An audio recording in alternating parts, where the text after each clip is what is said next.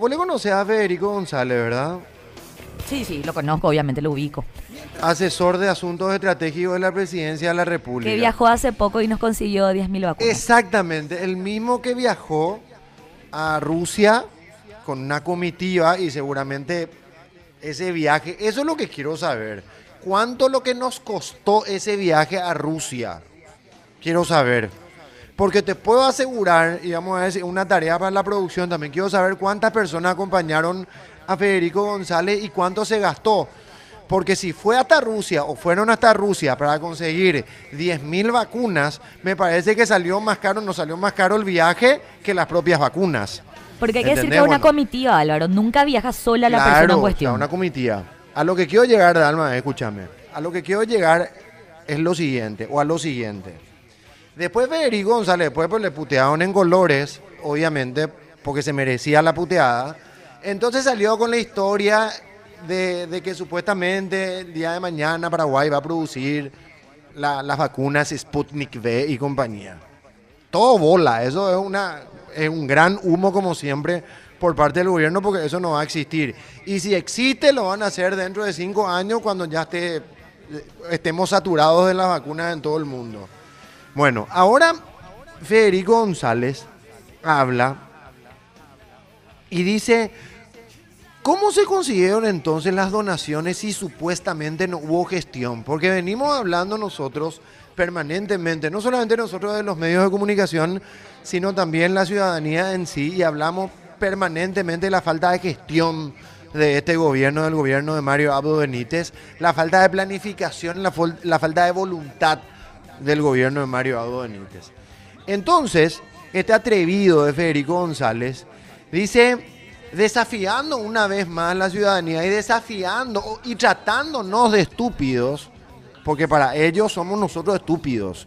Somos estúpidos y somos subjetivos cuando damos una opinión. Y nos trata de pelotudo, evidentemente que nos trata de pelotudo, el pelotudo Federico González. ¿Cómo se consideran entonces las donaciones si supuestamente no hubo gestión? Claro que hay gestión. El propio presidente de la República, Mario Abdo Benítez, hizo las gestiones personalmente. ¿Cómo no va a haber gestión? Nadie dona gratis nada.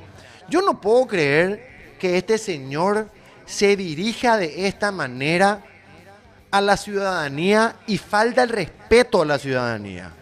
Esto es una cachetada y una vez más desafía a la gente al decir esto porque nos trata de estúpidos. ¿Entendés? Diciendo que evidentemente, y gracias a esta gente, Dalma, Audiencia Urbana 106.9, después se arma el quilombo, ya se armó en alguna oportunidad. Porque esto te da rabia. Te da rabia que el propio asesor de asuntos estratégicos de la presidencia de la República te trate de estúpido diciendo que sí hubo gestión y sí hubo voluntad y sí hubo planificación. Y si hubo gestión y planificación y voluntad por parte de este gobierno, ¿cómo pico hermano querido estamos como estamos? Por favor, yo quiero que conteste Federico González, porque este tipo nos trata de estúpido a nosotros. No sé qué Es una falta de respeto. No sé qué cree que la gente no, no, no entiende, que si, seguimos, eh, no sé, vendados con los ojos ciegos, eh, ciegos, perdón, me digo bien, como en años anteriores. Yo creo que hoy día nadie ya puede creer un discurso, de hecho, además un discurso con mucha soberbia, Álvaro. Para mí, o por lo menos a mí me suena con mucha soberbia de hicimos todo y tipo están diciendo boludeces más o menos desde el lado de la ciudadanía y no pasa por ahí. Absolutamente nada no tenemos hasta ahora. Y vender esta no, no sé ni cómo llamarle, Álvaro, de que... Vender humo, porque venden humo. Estos tipos nos tratan de pelotudos las 24 horas y los 365 días del año. De decir que vamos a producir acá las vacunas, ni siquiera vacunas de, de regalo tenemos. Y no sé cómo cree que la gente puede llegar a creer que vamos a producir de acá las vacunas. O sea, que me cierran la boca. Ojalá me tapen la boca realmente y me, me calle, pero hasta el momento no, no le taparon la boca a nadie todavía.